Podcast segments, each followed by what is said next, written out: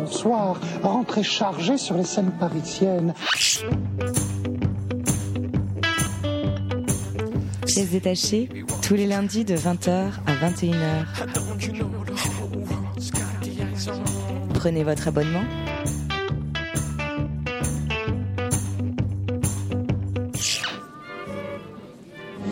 que, que Jack est emballé.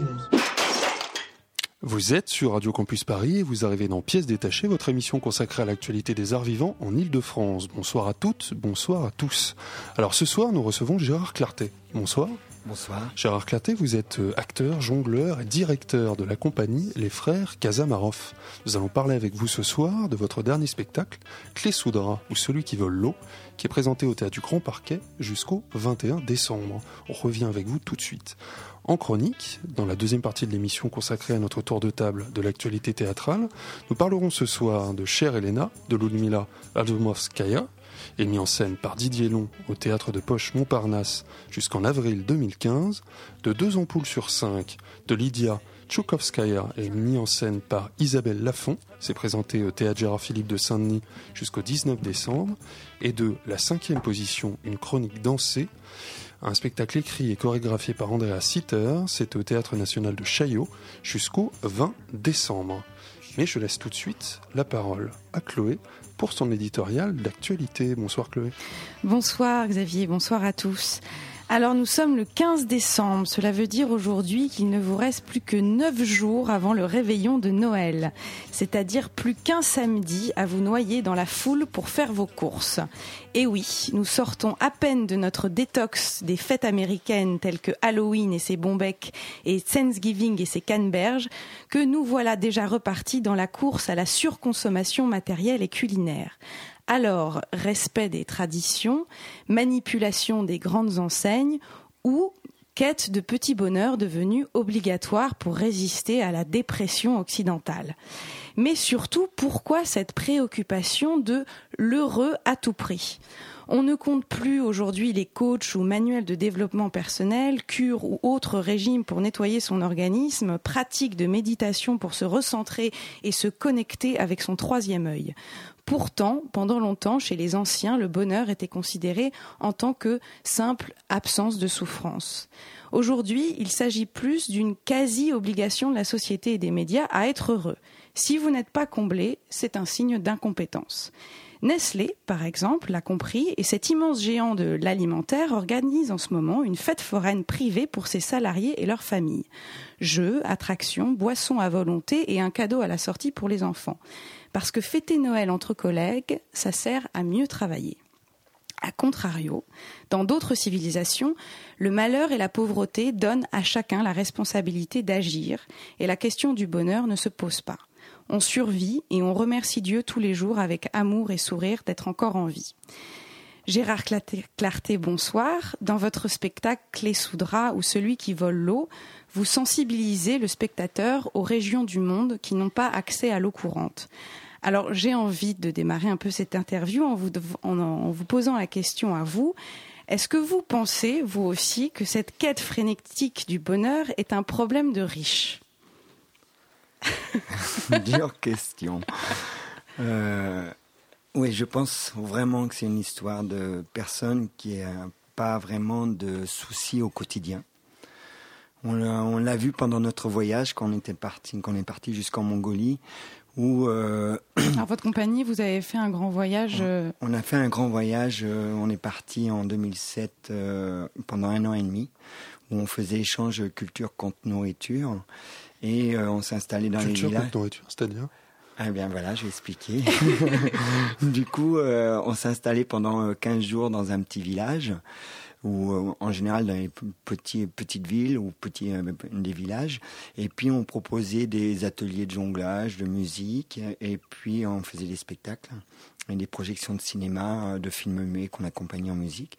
Et en échange, on demandait aux gens de, de, nous apporter à manger. Du coup, on, a échangé la culture contre la nourriture et ça marchait très très bien. Et il fallait pas besoin d'être riche pour pouvoir euh, justement à ce moment-là accéder à la culture et puis avoir un échange direct avec les gens et avoir une, conversation. C'est-à-dire euh, rencontrer de, nouvelles cultures, rencontrer de nouvelles de nouvelles choses, quoi. Et du coup, euh, par rapport à, justement à cette idée de, bonheur, euh, c'est dingue avec très peu comme quoi on peut être heureux. Par exemple, nous, euh, il nous fallait 60 litres d'eau par jour pour, pour vivre à 6, c'est-à-dire on avait quatre enfants plus donc deux adultes. Et notre première préoccupation, c'était de trouver un puits. Et euh, quand on en voyait un, c'était génial, puisqu'on était sûr de rencontrer des gens, de parler avec eux, d'avoir un échange direct. Voilà. Donc c'est votre compagnie qui est partie en... Voilà, la petite compagnie, parce que au départ, on devait partir un peu, un- un beaucoup plus, avec un groupe beaucoup plus important. Et puis, euh, comme c'était un, voyage qu'on a préparé pendant euh, quatre ans, euh, on a pris deux ans de cours de russe avant, on a, essayé de prendre des contacts un peu partout en Russie, en Ukraine, en Roumanie, en Serbie, enfin voilà, pour pouvoir avoir quelques points de, chute. Et puis un an avant, euh, eh bien, il y en a qui sont désistés, donc on a dit bon bah tant pis, on part, euh, voilà, en famille plutôt que de partir vraiment la compagnie entière, quoi. Et qu'est-ce que vous avez présenté comme spectacle, comme représentation là-bas justement? C'était j'imagine plutôt muet Non, pas du tout. Ah, pas du tout On parle plusieurs langues. Ah, du, coup, de, de vouloir euh, euh, parler le russe, c'était on a, ces deux ans de cours de russe euh, nous a permis de lire le cyrillique, mais aussi de dire notre spectacle en russe. De, moi, je parle couramment le hongrois, euh, et puis euh, avec Corinne Chevauché, on parlait euh, l'allemand, l'anglais, et puis euh, pour le roumain, on avait euh, notre dictionnaire, et puis on se mettait notre texte sur un papier. voilà, puis on le disait. voilà, c'était moins théâtral, si on veut dire, mais on, arrivait à communiquer. Et pour répondre à la, à la question sur quel avec quel spectacle on est parti, juste avant, on avait fait un spectacle avec une yourte dans l'idée de partir jusqu'en Mongolie avec cette yourte. C'était la base pour faire notre spectacle pour les gens qui ont construit notre yourte. Voilà. Donc c'était euh, toute une démarche, euh, voilà, qui est de redonner, euh, euh, le plaisir, voilà, pour toujours parler de bonheur, le plaisir, et, d'échanger avec euh, des gens qui ont travaillé pour cette construction de yourte. Du coup, on a fait un spectacle qui s'appelle Gadalka, qui veut dire euh, 10 heures de bonne aventure en russe. Et c'était l'histoire de, de dresseurs d'objets. euh, qui, euh, puisqu'on est du cirque actuel, donc euh, le cirque euh, contemporain, donc euh, les animaux, on, on préfère qu'ils soient en- liberté. Et du coup, euh, on a fait euh, du dressage d'objets, de- du dressage de, chau- de, de chaussures, dressage de cuillères sauteuses, dressage d'assiettes sauvages, et ainsi de suite. Voilà. Et c'est ce qu'on proposait- pendant notre spectacle.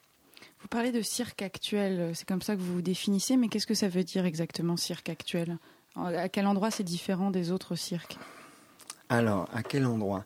Le, le- le cirque actuel, tel que je définis, après peut-être il y en a d'autres qui définiront autrement, je veux dire, il n'y a pas une seule définition, c'est un petit peu euh, des frontières un peu flottantes, voilà, comme ça. Euh, on garde quand même la, euh, la technique du cirque, euh, voilà, qui moi j'ai une technique de jongleur, euh, il, peut y avoir de l'acrobatie, mais à l'intérieur de ce spectacle, j'aime bien mêler différents langages qui sont autres que le cirque, qui amènent donc à euh, une narration. Voilà, ce n'est pas que de la performance. Euh, y a- on, accède à, une autre, direction du spectacle. C'est-à-dire, on dans mes spectacles, en règle générale, moi j'aime bien aborder des sujets euh, contemporains tels que bon ici c'est l'eau euh, le, le spectacle d'avant c'était euh, l'itinérance urbaine c'est-à-dire des SDF euh, l'autre d'avant c'était je sais plus c'était la, différence la, mixité des cultures. Enfin voilà. Et du coup J'essaye de mélanger différents langages qui sont euh, donc le cirque, la musique vivante, mais aussi euh, ici euh, dans le spectacle de Clé-Soudra, il y a le texte, il y a du film, enfin voilà. Et de, de tout ça fait un spectacle qui est plutôt pluridisciplinaire que de vraiment purement cirque. Voilà. Mais il y a également une dimension, euh, j'ai eu le sentiment, un petit peu pédagogique. Si à chaque fois vous abordez des sujets d'actualité, vous avez la volonté de, euh, de faire réfléchir euh, les jeunes spectateurs sur des thématiques particulières. Là, j'ai eu le sentiment avec les Soudas que votre expérience d'itinérance en, Europe de l'Est et plus loin vous avez poussé à, à interroger les, euh, les, enfants occidentaux sur des sujets qui sont très loin d'eux. Est-ce que vous avez aussi euh, cette volonté de leur ouvrir l'esprit, de les ouvrir à d'autres cultures? C'est une des volontés de la compagnie? Alors, euh, je sais pas si c'est pédagogique notre spectacle. Euh, L'idée, c'est vraiment évidemment de parler de l'eau, des problèmes de l'eau, l'idée du partage de l'eau, de, de, de, se dire pourquoi l'eau est payante et pourquoi elle ne devrait pas être gratuite pour tous. Voilà. Donc ça, c'est euh, c'est plutôt des questionnements, voilà, plutôt que la pédagogie. Mais euh, ouais, on a envie de faire réfléchir. C'est-à-dire que, mais aussi euh, euh qui apporter aussi de l'amusement, c'est-à-dire qu'à l'intérieur du spectacle, on s'amuse, mais on parle aussi de choses sérieuses. Ça, moi, j'aime bien euh, de faire euh, des allers-retours entre entre ces deux choses-là, c'est-à-dire qu'on peut parler des choses d'une façon légère, mais qui sont aussi des choses graves, quoi. Voilà.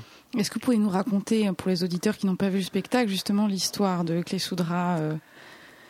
Alors, euh, c'est l'histoire d'un personnage qui s'appelle Tserendava. Tserendava habite dans un village qui s'appelle Yarikta. C'est dans la, dans la vallée de Bargouzine. La vallée de Bargouzine se trouve le long du lac Baïkal, au nord du lac Baïkal, non loin des, euh, des monts de Stanovoy. Voilà, pour situer un petit peu la géographiquement. Et euh, dans ce village-là, euh, il y a un seul puits. Et donc, normalement, tous les villageois vont dans ce puits pour se, pour se ravitailler en eau. Et un jour, Tserendava, il, a, il, il en a assez d'aller au puits. Lui, il veut avoir son propre puits dans son propre jardin. Et donc, il creuse si profondément que toutes les eaux des autres puits de tous les villages aux alentours tombent dans le sien et assèchent tout le village. Voilà. Et le reste, je dirais pas. La grande découverte.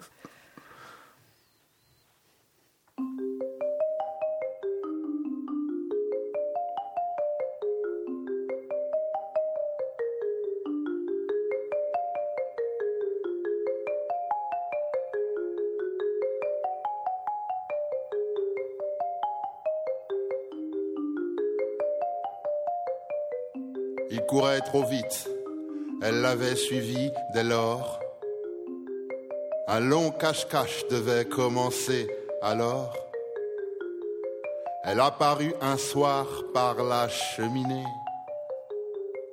À son atterrissage, c'est lui qui est tombé. Cette première fois, le lapin se sentit douce. Imaginez que ce parachute une jolie blonde chez vous. Le programme improvisé respirait le bon parfum. Il l'emmènerait faire un tour dans le jardin. Des merveilles et lui ferait savoir qu'un de ces soirs, il serait roi. Mais avant les premiers mots, arrivèrent les derniers. La profonde timidité fit son entrée dans le terrier. Le lapin entrevut le début de ses déboires. Tout se renversa lorsqu'Alice se mit à boire. Sa gourmandise était un vilain déformant. Au premier, ses jambes s'éloignaient du bois dormant. Après le deuxième verre, la petite prit le lapin de haut. Le quatrième verre annonça le rodéo. D'un coup, Alice rapetissa. De l'autre côté de la vitre, apeuré, le lapin se tirafissa. Pas assez d'audace pour lui faire la couronner. Il préféra fuir en rêvant de la couronner. Elle s'appelle Alice. Elle voyage sans valise. La dernière chose qu'elle souhaite, c'est d'être assise. À présent assez grande pour attraper la clé fétiche. Forcément, la porte est devenue trop petite. Plus de lapin ni jardin, la voilà seule au monde. Privée de sortie, Alice, dans ses pleurs inondes. On peut tomber longtemps, longtemps mais surtout doucement. On ne fait que tomber longtemps, longtemps et doucement. Hmm. Dans un gouffre ou d'un coup de foudre, on peut tomber longtemps, longtemps et surtout doucement. Il courait trop vite, elle l'avait suivi dès lors. Un long cache-cache devait commencer alors. On ne fait que tomber longtemps et surtout doucement. Ce que l'on prend pour de l'amour naît souvent d'un manque, pour ne pas dire toujours. Alors on tombe et se relève afin de retomber avec passion. Avec un chasse en tête, un transi-lapin, des narguilés d'été. Bienvenue au pays d'Alice. Antoine Cadou a eu beau être parti en vacances, il nous a laissé sa programmation musicale. On écoute ce soir l'album Au Pays d'Alice, une collaboration entre Oxmo Puccino et Ibrahim Malouf. On vient d'écouter la chanson Tomber longtemps. Vous êtes toujours sur Radio Campus Paris, toujours dans Pièces détachées. Nous sommes en compagnie de Gérard Clarté, avec qui nous parlons du spectacle Clé sous drap ou celui qui vole l'eau. D'ailleurs, euh, Gérard Clarté, que veut dire clé sous drap Clé sous drap. Alors, euh, c'est l'un des plus vieux mots grecs qui vient de klep, voler, et oudra, l'eau, celui qui vole l'eau. Voilà. Donc, euh, c'est après le mot a été changé en clepsydre. Donc, la clepsydre qui était euh, la mesure euh, de temps qui était donnée euh, dans l'agora pour le temps de parole pour les gens, pour qu'ils aient exactement le même temps de parole. Du coup, pour le spectacle, on commence par l'ouverture de la clepsydre pour donner le temps du spectacle. Et votre temps de parole qui est limité Voilà, exactement. Vous êtes limité par l'eau. Vous utilisez plusieurs euh, outils dans ce spectacle, euh, notamment la marionnette. Euh, D'ailleurs, le, le personnage de Tseren Dava euh, est interprété, entre guillemets, euh, par une marionnette. Alors moi, j'avais une question là-dessus, parce que c'est vrai que quand, quand ce personnage prend vie, vous êtes les trois comédiens sur scène, euh, manipulateurs, marionnettistes de cette marionnette. Et je me suis posé la question, comme si tout à coup, euh, on devait, les comédiens devaient être au service de la marionnette, comme si la marionnette devenait plus forte dramatiquement que le comédien. C'est exactement ça. C'est-à-dire l'idée, c'est euh, euh, bon, moi j'ai le bras gauche, Mathieu Rocheverger a le bras droit, Corinne Chevauché à la tête, et du coup, euh, ce personnage, il peut vivre si on si on ne fait qu'un. En fait, Mm. voilà. Et euh, l'idée, justement, c'est de se faire oublier derrière la marionnette et de et que ce personnage prend vie euh, grâce à tous les tous les gestes et toutes les intentions qu'on va lui donner. Voilà. Donc euh, là, justement, à ce moment-là, du début du spectacle, il est tellement déprimé puisqu'elle a perdu tous ses amis euh, euh, du fait qu'il s'est accaparé toute l'eau du village, évidemment. J'espère que tous les riches deviennent comme ça. non, je plaisante. Mais dans l'idée, c'est euh, voilà, c'est cette possession. euh, du coup, le, le pèse et, et, euh, et, euh, du coup, il faut qu'on lui fasse euh, donner cette impression, se donner ce caractère. Et, euh, et c'est avec ces euh, ouais, en le manipulant à trois qu'on arrive à, à- faire ça, quoi. Vous aviez pensé dès le début Moi j'ai trouvé que c'était une figure très poétique parce que euh, du moment où l'eau a été volée, il est seul. Et en fait, euh, à partir du moment où il est seul, c'est-à-dire où vous trois, vous n'êtes plus là pour le manipuler, en fait, il n'a plus de vie.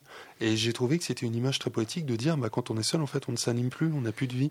C'était, euh, vous, vous avez, euh, vous avez pensé à cette image poétique dans l'élaboration? Alors, dans, dans l'idée, c'est bon. déjà, on n'est que trois, nous sommes que trois, donc évidemment, il y a un moment donné, il faut qu'on le pose et tout ça. Et du coup, c'est vrai qu'on l'a toujours posé dans une position Mm. qui le donne euh, d'une façon Face, euh, fa- sur la table, très face contre la table. seul, très euh, immobile. Et du coup, euh, euh, on, on lui parle. Mais il peut pas réagir parce qu'il est, il est dans une position et, et, euh, c'est dans une idée de, de dialogue, euh, je dirais, Ouais, c'est pas un dialogue, c'est on, on lui pose des questions, il peut pas répondre, il, est- il devient ouais, coupé de tous, quoi. Voilà. J'ai trouvé ça assez fort justement de dire la solitude empêche, empêche de vraiment vivre et euh, la marionnette s'anime si elle est accompagnée par vous de la même façon que le personnage retrouve sa vie que euh, s'il a de nouveau des amis. Et du coup, justement, à la fin du, du, spectacle, il est plus euh, dans, dans, la position, il est vraiment assis et il regarde justement le bonheur de couler l'eau dans le village, quoi. Mm. Mais moi, je, enfin, je connais pas du tout l'univers de la marionnette.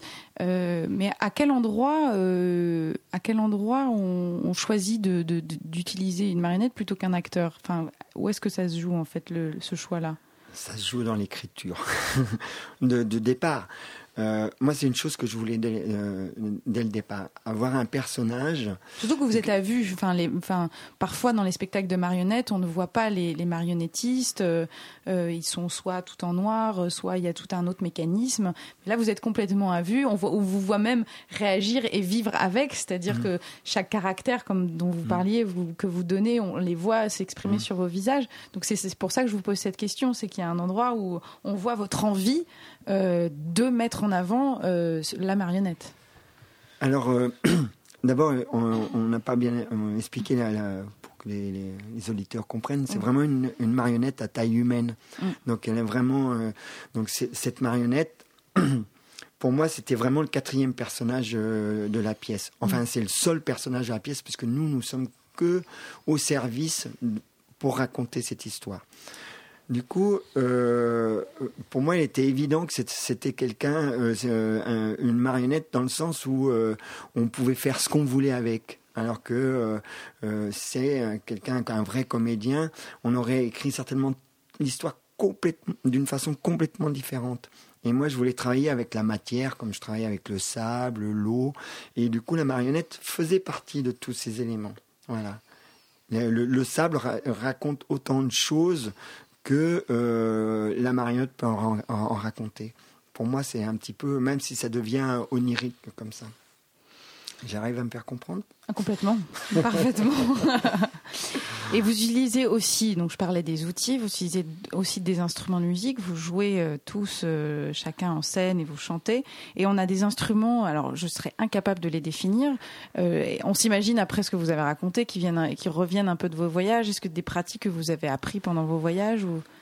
Alors oui, alors euh, je pourrais pas donner tous les noms de, des instruments parce que moi je suis le seul euh, non musicien. en fait, il y a, y a, donc il y a, y a, deux musiciens, euh, musiciennes. Il y a donc toujours Mathieu qui est euh, Mathieu, lui, il a apporté ce côté de la marionnette. Il faut, faut lui vient de, du théâtre du Soleil. Voilà. Et du coup, il a appris beaucoup de choses à l'intérieur, qui est la marionnette, la musique, la comédie. Euh, voilà. de, tout ça, il a apporté à, la compagnie, disons, à ce spectacle-là. Et puis Corinne Chevauché, elle, qui est euh, prof euh, plutôt en conservatoire, qui a apporté toute l'écriture musicale. Et puis aussi tous ces instruments qui sont un peu bizarres. Voilà. Donc, notamment, il y a le, le morinour, c'est-à-dire le violon cheval, qui est l'instrument mongol par excellence. Donc, voilà qui a que deux cordes et qui, qui donne ce, côté vraiment asiatique. Et puis Mathieu qui, euh, qui, qui, adore la musique euh, coréenne et donc il y a ce, tambour euh, coréen et des flûtes, des flûtes asiatiques. Voilà. Pour, pour faire court, enfin je sais pas combien on a d'instruments, une petite dizaine quoi. Voilà. Oui, donc ils sont deux, et vous les laissez tout seuls. Euh. Voilà, oui, oui, oui, c'est leur partie. Complètement déchargé. Et euh, alors, il y a une chose très étonnante à un moment donné, enfin, que vous amorcez euh, un petit peu au début, mais il y a une projection tout d'un coup, donc, bon, si on se, on se renseigne un petit peu, c'est une projection en 16 mm d'un film d'animation euh, dessiné avec du sable. Donc c'est quelque chose que vous faites au début du spectacle en direct, une projection de, de, de, dessin de sable sur un, sur un verre qui est projeté. Euh, et là, toute la dramaturgie euh, passe par, par cette projection, enfin, comme si vous faisiez rentrer le cinéma, mais en même temps par un outil que vous avez utilisé en direct avant. Alors voilà. Moi, je suis pas très claire forcément. Non, mais non, mais je, vais éclaircir tout ça. voilà, je vais éclaircir tout ça. Donc, du coup, le sable est très important dans le spectacle, puisque le sable appelle l'eau. ou la soif. Donc du coup, pour moi, il est oui, C'est le important. contraire de l'eau.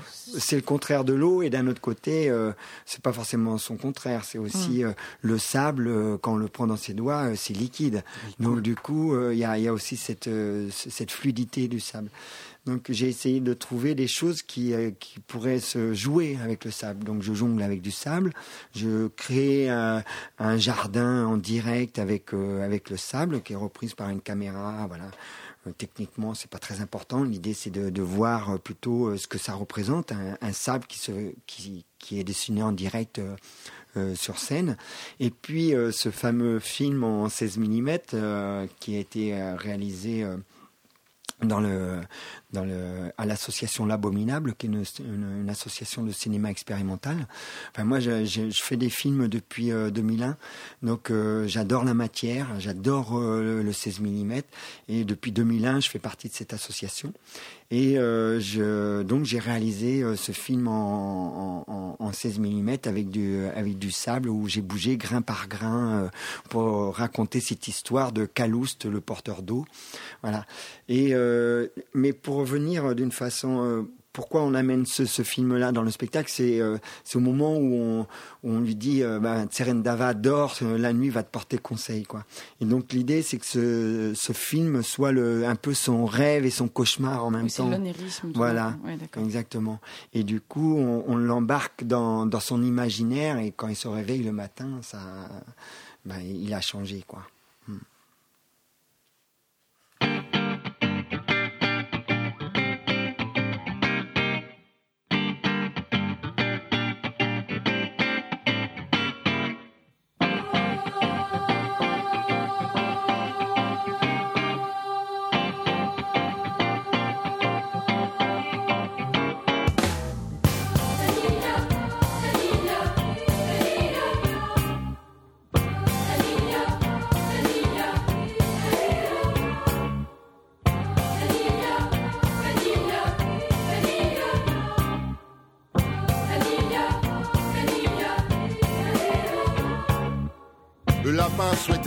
Présent afin que sa douce Alice penche à lui en son absence.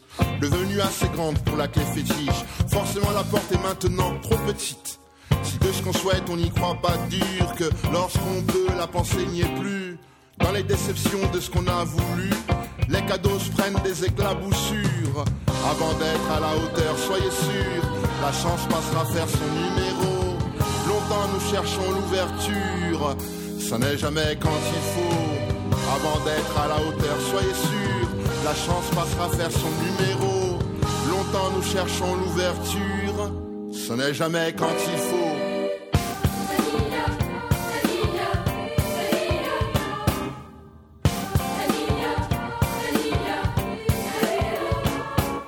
Alice tantôt grande ou tantôt l'inverse, il ne lui a pas suffi d'être à la bonne adresse. Lorsqu'on est prêt la plupart du temps, les axes sont fermés, les portiers charlatans. Être comme il faut dans un sale moment, autant attraper le train galopant. C'est moins difficile d'être triste à plein, une larme dessina cette petite plainte. Avant d'être à la hauteur, soyez sûrs, la chance passera faire son numéro. Longtemps nous cherchons l'ouverture, ça n'est jamais quand il faut. Avant d'être à la hauteur, soyez sûrs, la chance passera faire son numéro. Longtemps nous cherchons l'ouverture, ça n'est jamais comme il faut.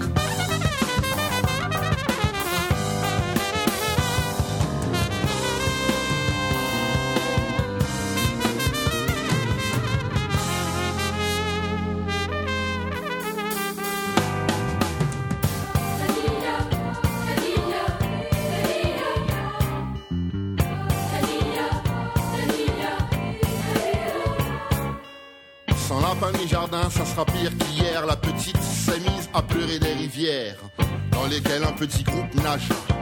Toute une bande d'animaux bavards et des plumes donc allergiques aux cages passionnées quand débuta le débat sur la plage. On ne parle pas d'omelette à des oiseaux, ni du plat de son chat au souriceau. Suite au discours, le vide se fit aussitôt. On trouve rarement le mot qu'il faut.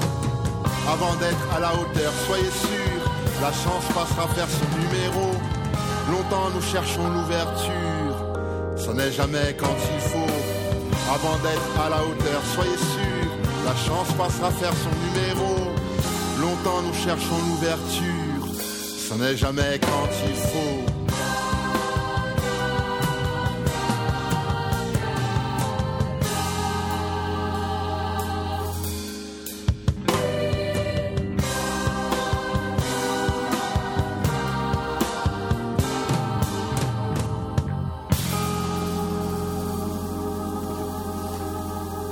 Toujours sur Radio Campus Paris. On continue à découvrir ce soir l'album Au pays d'Alice, une collaboration d'Oxmo Puccino et Brian Malouf. Et nous sommes toujours en compagnie de Gérard Clarté pour parler de son spectacle Les Soudras ou celui qui vole l'eau.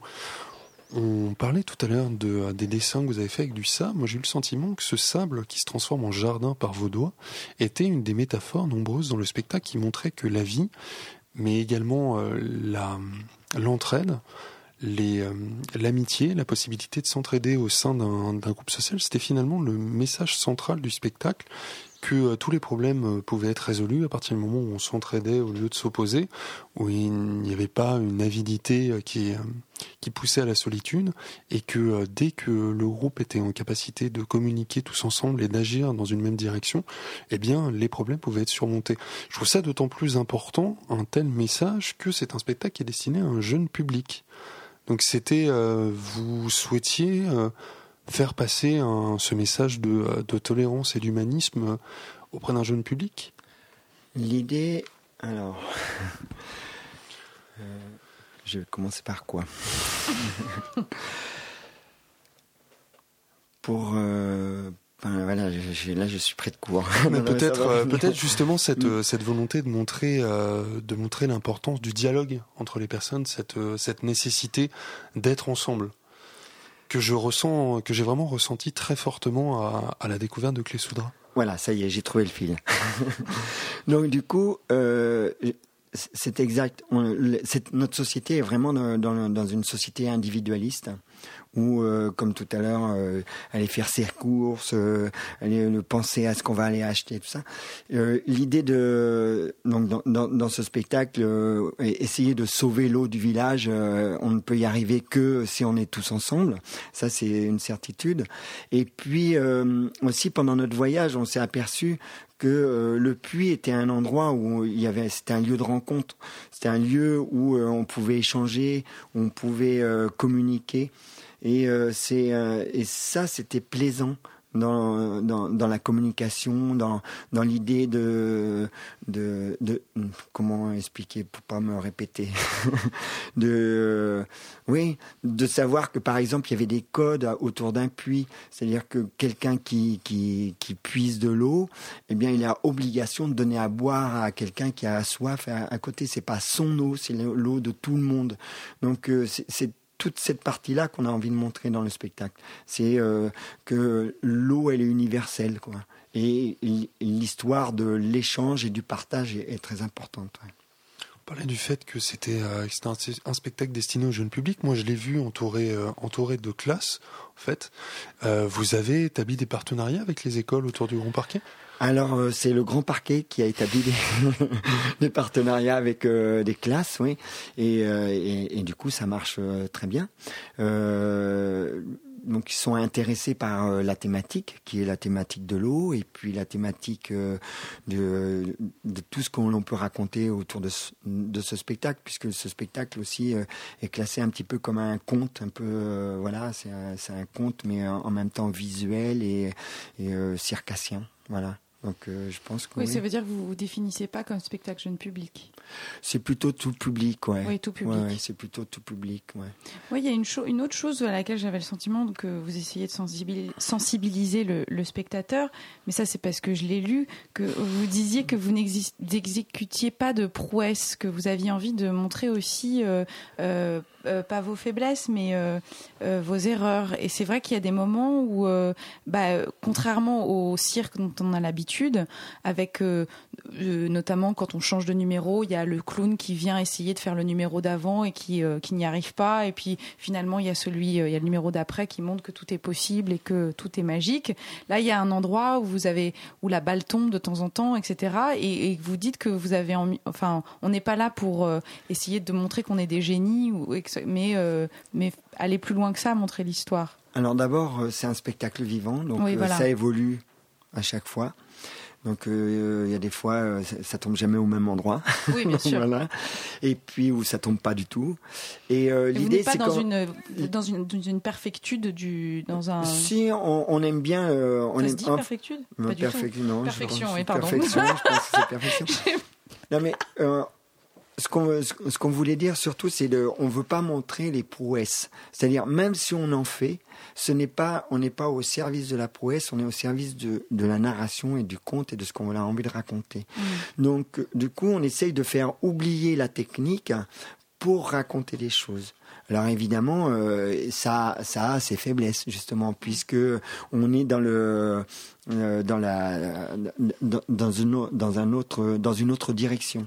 Et du coup, euh, même si euh, on essaye, euh, c'est-à-dire on essaye d'être parfait, et voilà, le- de toute façon, au, cirque, je dirais traditionnel entre guillemets, ils peuvent, ils peuvent recommencer puisqu'on fait dans la performance. Ça tombe, on recommence, hop, et réussit. Nous, comme on avance dans l'histoire, on n'est pas là pour recommencer. Donc du coup, on avance et on raconte toujours l'histoire. L'idée, elle est là. Oui, la première le plus important, c'est l'histoire. Oui, exactement. Mais euh, dedans, on a un langage qui est euh, euh, les mots, la musique, le jonglage, euh, le dessin sur sable, euh, la marionnette, et tout ça, tout ça mélangé raconte l'histoire. Du coup, euh, voilà, c'est pas le plus important. C'est important la technique de jonglage, c'est comme le, comme le reste, mais on, on- comme on peut accrocher sur un mot, la balle, elle peut tomber. Est-ce que vous avez, vous allez faire voyager de nouveau ce, spectacle-là? Est-ce que vous allez repartir avec ce spectacle? Parce que est-ce que c'est intéressant justement de, vous venez nous sensibiliser à une autre civilisation, une autre culture avec? Est-ce que ce serait intéressant de la ramener là-bas? Alors, euh, euh, sur des différents spectacles, j'ai déjà fait ça. Et puis, euh, c'est pas évident, en fait, hein, puisque moi, je l'ai occidentalisé, entre guillemets, ce spectacle. Du coup, on va pas raconter quelque chose qui, euh, pour eux, euh, qui est quelque chose de tous les jours. Voilà. Donc, euh, non, je pense que, oui, on a, de toute façon, on a envie de repartir. J'avais le projet de repartir avec un collectif jusqu'en Sibérie, mais vu l'actualité, ça va être compliqué là actuellement. Donc peut-être on va aller plutôt en Afrique du Nord. Ben, on suivra ça de près. Il nous reste à vous remercier, Gérard Clarté. Donc, je rappelle à nos auditeurs que vous êtes acteur, jongleur, etc., mais directeur de la compagnie des frères Kazamarov. Et vous présentez le spectacle Clé Soudra ou Celui qui vole l'eau. C'est présenté au théâtre du Grand Parquet jusqu'au 21 décembre. Merci beaucoup d'avoir été avec nous ce soir du pour en parler. 18 au 21, c'est-à-dire du jeudi au dimanche. D'accord. Du Voilà. 18 au 21 décembre. Donc, merci d'avoir été avec nous pour en parler ce soir. Merci beaucoup.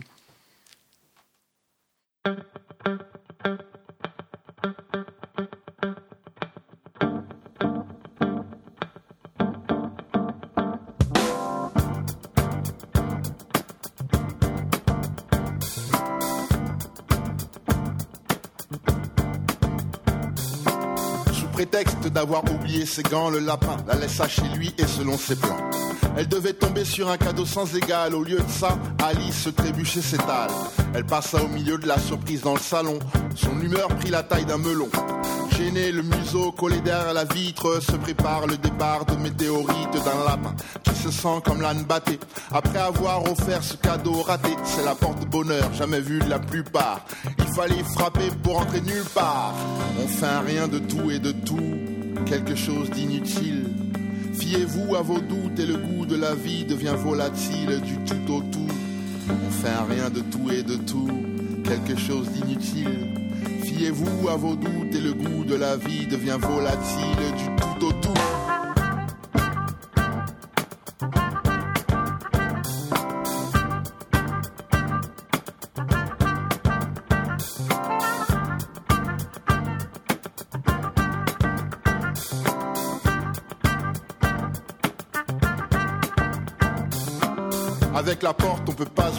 Mais Alice pouvait aller venir sans sortir.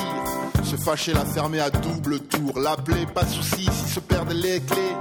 Contre l'improviste, il y a une sonnette. Besoin de liberté, elle peut rester ouverte. Mais comme le bonheur était dans ses cordes, Alice n'a vu que midi à sa porte. Après avoir pleuré un autre fleuve, la voilà repartie dans la forêt seule. Ce chapeau sur pattes pouvait courir. Fallait pas réfléchir avant d'offrir. Un rien de tout et de tout, quelque chose d'inutile. Fiez-vous à vos doutes et le goût de la vie devient volatile du tout au tout. On fait rien de tout et de tout, quelque chose d'inutile. Fiez-vous à vos doutes et le goût de la vie devient volatile du tout au tout.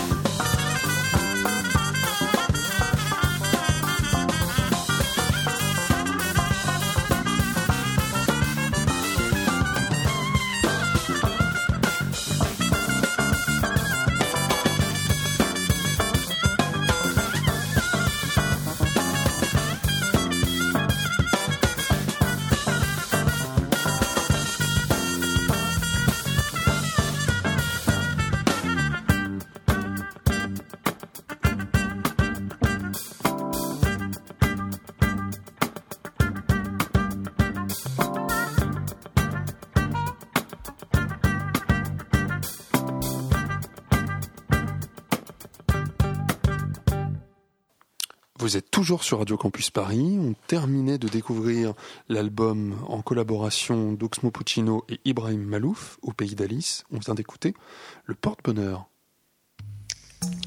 Il s'agit d'une, il s'agit d'une, d'une histoire, euh, c'est-à-dire qu'en fait, il s'agit plus d'un, d'un concept d'histoire.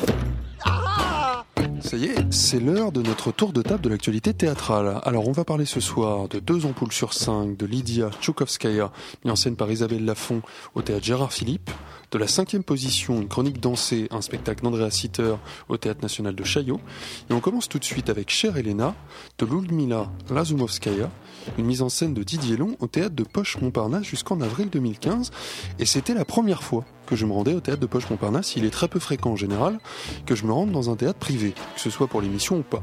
Ai-je tort, ai-je raison? Ce n'est naturellement pas la question ce soir. Et j'étais néanmoins impatient de découvrir le texte de Ludmila Lazumovskaya. Impatient car il est toujours intrigant de découvrir un texte qui fut interdit.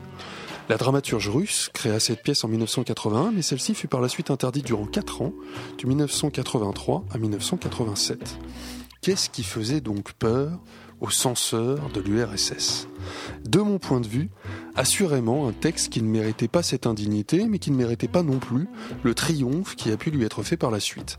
Je vais essayer de vous raconter brièvement l'argument, en évitant de trop, de trop vous en dire. Elena Sergeyevna est une enseignante vivant seule avec sa mère malade.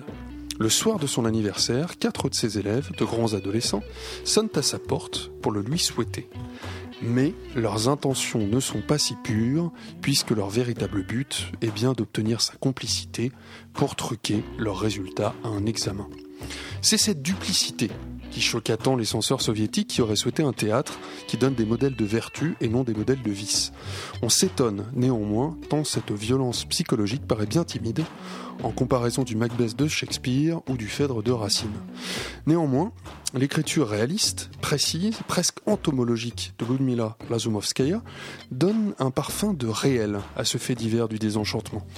Et d'une certaine manière, la mise en scène de Didier Long semble avoir le même objectif, tant elle s'efface complètement derrière le texte et ne donne que cela à entendre, et ne donne que les comédiens à voir dans un plateau qui, s'il n'est pas complètement nu, apporte bien peu de choses à leur interprétation. Évidemment, Myriam Boyer est impressionnante dans le rôle de cette femme inflexible à l'intégrité euh, morale exemplaire. Elle est une incarnation d'un honneur et d'une force que la nation soviétique souhaiterait conserver.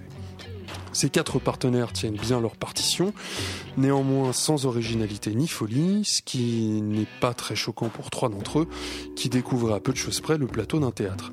C'est plus étonnant pour François Debloc, qui est tout de même le petit protégé de Jean Bellorini, le directeur du théâtre Gérard Philippe de Saint-Denis, et qui mène sa partition de salaud manipulateur sans aucune folie, sans aucune personnalité et sans aucune touche personnelle. J'en suis venu à me dire que ces interprétations impersonnelles étaient peut-être voulues ainsi afin de permettre aux uns et aux autres d'être facilement remplacés par d'autres comédiens. Car vous l'aurez compris, je n'ai pas été convaincu par le travail de Didier Long sur ce texte. Un tel texte aurait été grandi par une autre vision, par euh, le regard d'un metteur en scène. Ce fut le cas il y a dix ans. C'était au théâtre de la commune de Bervilliers et c'était sous la direction de Didier Bezas. Chloé, tu l'as vu aussi? Oui, je l'ai vu aussi. Alors, euh, je ne suis pas totalement d'accord avec toi. Euh, déjà, j'ai appris euh, après que, en réalité, dans le texte, le, rôle d'Elena est, un personnage plus jeune. C'est une femme d'une trentaine d'années. Euh, et c'est vrai que j'ai regretté finalement en me disant ça aurait été peut-être plus intéressant. Alors là, bon, c'est Myriam Boyer évidemment, mais euh, plus intéressant de confronter euh, cette situation à une femme plus jeune. Là, il y a un côté un peu de son âge, un côté un peu martyr, femme faible face à ces quatre jeunes, un peu un tyrannique jusqu'au bout. Euh, voilà. Après, euh, je me pose la question, évidemment, sur la mise en scène euh, qui se fait un peu écraser par le texte, enfin, en tout cas qui ne va pas au-delà du texte. Non, pas écrasé, mais qui ne va pas au-delà du texte. mais sur la performance des comédiens, je suis pas du tout d'accord. J'ai trouvé. J'ai trouvé chacun à, son endroit, chacun dans la progression dramatique de, du, Ils tiennent très bien leur partition, hein. j'ai pas dit le contraire mais euh, je, ne vois pas euh, jusqu'où. En plus, enfin, alors là, c'est une, enfin, c'est une réflexion complètement pratique, mais ils sont dans un espace de poche. Euh, donc, c'est vrai que là, pour le coup, si on peut parler d'écraser, c'est qu'ils sont vraiment écrasés par un décor, enfin, par un, espace, non mais très clos, voilà. Et donc, c'est vrai qu'il y a un endroit où Enfin voilà, je, ne suis pas du tout d'accord avec toi sur. Enfin, c'est un endroit où, comment on peut définir le si un spectacle si des acteurs peuvent aller plus loin, si la folie euh, n'a pas été mise en avant euh, par la mise en scène, euh, je sais pas. Enfin, je me pose la question. Enfin, tu m'as posé une question. Donc, c'est cher Elena, au théâtre de Poche Montparnasse. On continue tout de suite avec la cinquième position, une chronique dansée, un spectacle d'Andrea Sitter au théâtre national de Chaillot. Et Magali nous a rejoint pour en parler. Bonsoir Magali. Bonsoir. Alors, euh, mon micro, excusez-moi, est un peu bas, voilà. Alors, Andrea Sitter, en fait, c'est une danseuse et violoniste allemande qui a suivi la plupart euh, euh, de sa formation dansée en France depuis plus de 20 ans.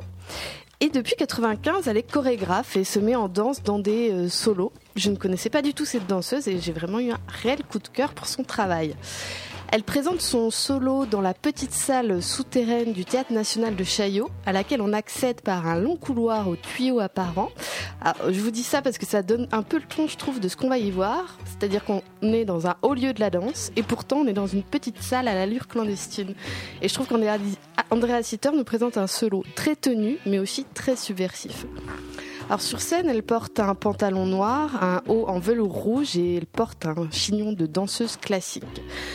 On ne sait pas trop quel âge lui donner. Parfois, elle semble avoir 20 ans et parfois, elle a l'allure d'un personnage de cire un peu poussiéreux.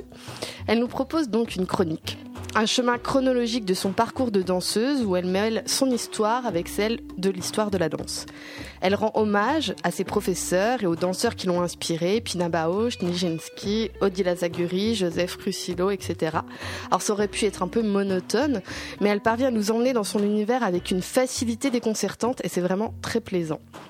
La chronique dansée prend la forme de plusieurs tableaux qui se présentent sur un plateau carré presque nu et blanc où euh, seul euh, comme accessoire on trouve une boîte carrée qu'à un moment donné elle se met sur la tête, euh, une carafe d'eau, elle va boire un peu d'eau à un moment donné, elle va faire des espèces de gargarismes avec l'eau, elle va chanter avec, je pourrais pas vous le refaire même si j'essayais, c'est un moment très savoureux et très drôle. À un moment donné il y a une robe qui descend aussi des cintres, une échelle qui apparaît amenée par un technicien, enfin voilà, c'est des petits accessoires compagnons qui l'accompagnent dans son petit solo et elle danse avec une grâce étonnante. Elle parvient très bien à réaliser cette fameuse cinquième position issue de la danse classique qu'elle décrit comme talon droit devant les doigts du pied gauche, talon gauche derrière les doigts, les doigts du pied droit. Et son spectacle est là aussi pour déconstruire et décortiquer cet apprentissage classique qu'elle maîtrise à la perfection. Et le corps du danseur, en tout cas le sien, revendique une liberté face à cet apprentissage, ce que la danse moderne et contemporaine va lui apporter. Pour ça, elle fait appel à la musique et au texte. Elle mêle Chopin, Mahler et des musiques aussi allemandes des années 30. Et avec son accent allemand, qui participe à la beauté du spectacle, elle nous récite un monologue tout à fait euh, savoureux, oui, je pourrais redire savoureux encore. Elle a écrit ce monologue qui est à la fois poétique et plein d'humour sur son parcours. Et à chaque scène, on éprouve des sensations différentes. Elle peut être à la fois une nymphe au bord de l'eau, comme dans un petit tableau pastoral, ou encore racler le sol comme un pantin désarticulé, ou encore jeune première à un bal ou à un mariage. Elle joue avec les codes de la danse classique et elle s'amuse surtout, toujours et encore avec la danse et avec nous spectateurs. Pour moi, c'est vraiment, enfin, c'était une joie pour les yeux, pour l'esprit. Elle nous convie à une danse de vie et elle nous réveille. Et enfin, c'est vraiment un appel à la vie et à la danse, puisqu'au fond, c'est la même chose.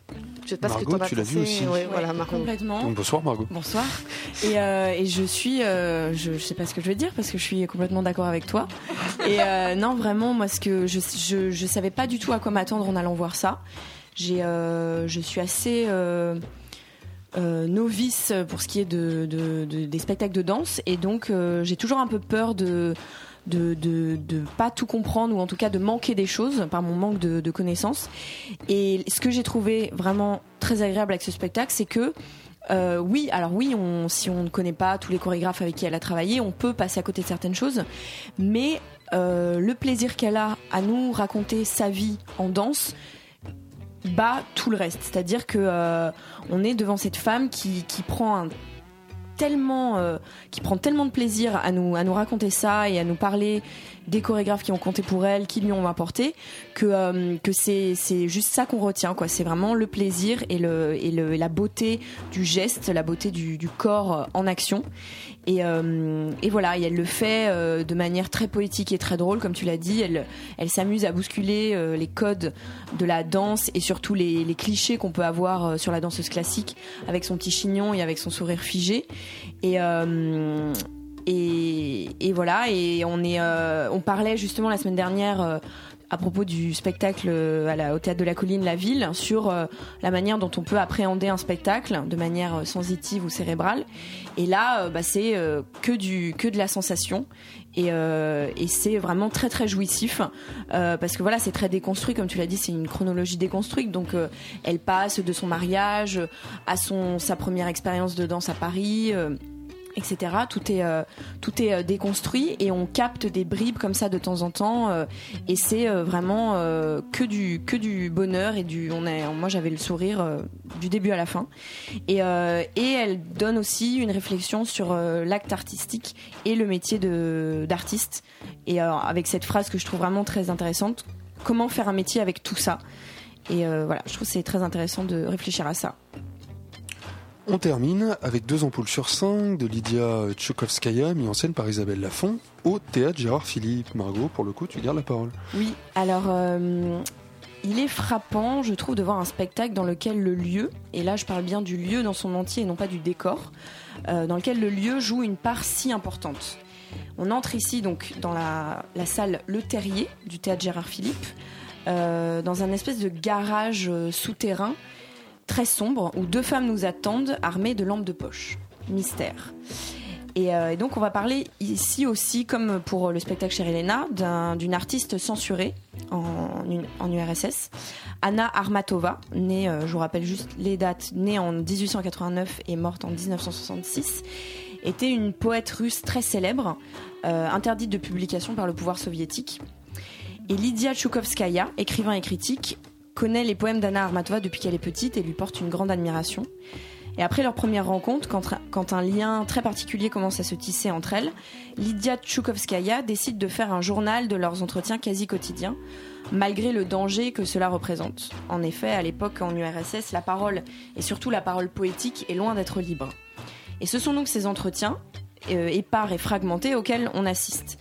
Et donc, comme je l'ai dit plus haut, le lieu et le choix fait par euh, la metteur en scène Isabelle Lafont de n'éclairer le spectacle que par des lampes de poche traduisent immédiatement la clandestinité de la situation, la fébrilité et le côté interdit de ce qu'on est en train de voir et surtout d'entendre.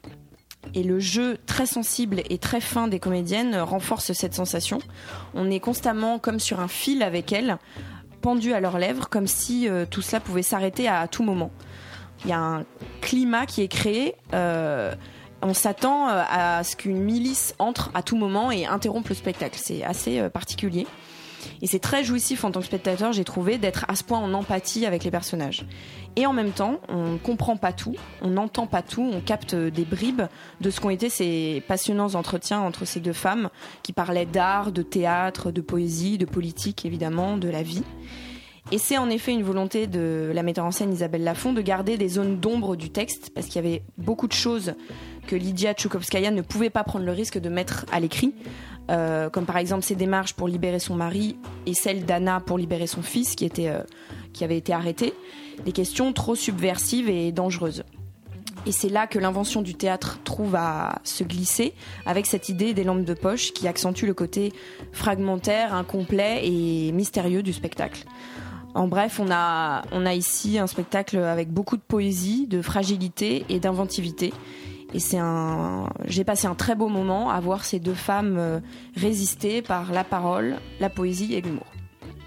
Chloé, tu l'as vu aussi Oui, je l'ai vu aussi, et c'est vrai que, bon, déjà, en effet, la découverte du lieu, euh, on a l'impression de, participer à quelque chose d'unique et un, peu secret euh, dans un autre théâtre qu'on connaît bien.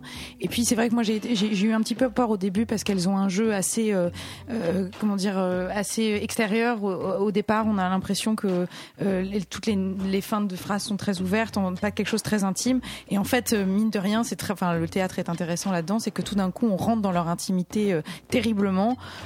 Face à une forme qui pourtant on- on- dont on n'a pas l'impression. Enfin voilà, donc c'était une très très belle découverte et euh, un beau spectacle témoignage sur une époque et des intimités et des personnages qu'on connaît peu. Bon, on arrive à la fin de cette émission. On est d'ailleurs très très en retard. Je vous rappelle qu'on a reçu ce soir Gérard Clarté, acteur, jongleur, directeur de la compagnie des frères Kazamarov, qui présente le spectacle Les Soudras ou celui qui veut l'eau au théâtre du Grand Parquet, jeudi, vendredi, samedi, dimanche de cette semaine. Euh, en chronique, nous avons parlé ce soir de Cher Elena, euh, présentée au théâtre de Poche Montparnasse jusqu'en avril 2015, de la cinquième position, une chronique dansée, présentée au théâtre national de Chaillot jusqu'au 20 décembre. Et on en parlait à l'instant, deux ampoules sur cinq. euh, présentées au théâtre Gérard Philippe de Saint-Denis jusqu'au 19 décembre. J'aperçois nos camarades de Yumi qui sont là. Bonsoir. Là, on m'entend? Parfait. Bonsoir. Ça va, pièce Bonsoir. Ça va bien. Ce soir, on, va, on reçoit Jaromil Sabor qui va passer des disques avec nous et on va parler aussi de garage malaisien. Voilà. Oh oh. Bah c'est, on a hâte. Donc on souhaite, on vous souhaite à tous une très bonne soirée sur Radio Campus Paris. Nous on vous retrouve la semaine prochaine. Ce soir l'émission a été préparée par Chloé de Broca avec la complicité de Magali Capone Lucchesi et Margot Cavalier. Une émission présentée par Xavier Henry et réalisée par Nicolas Laurenceau. À la semaine prochaine.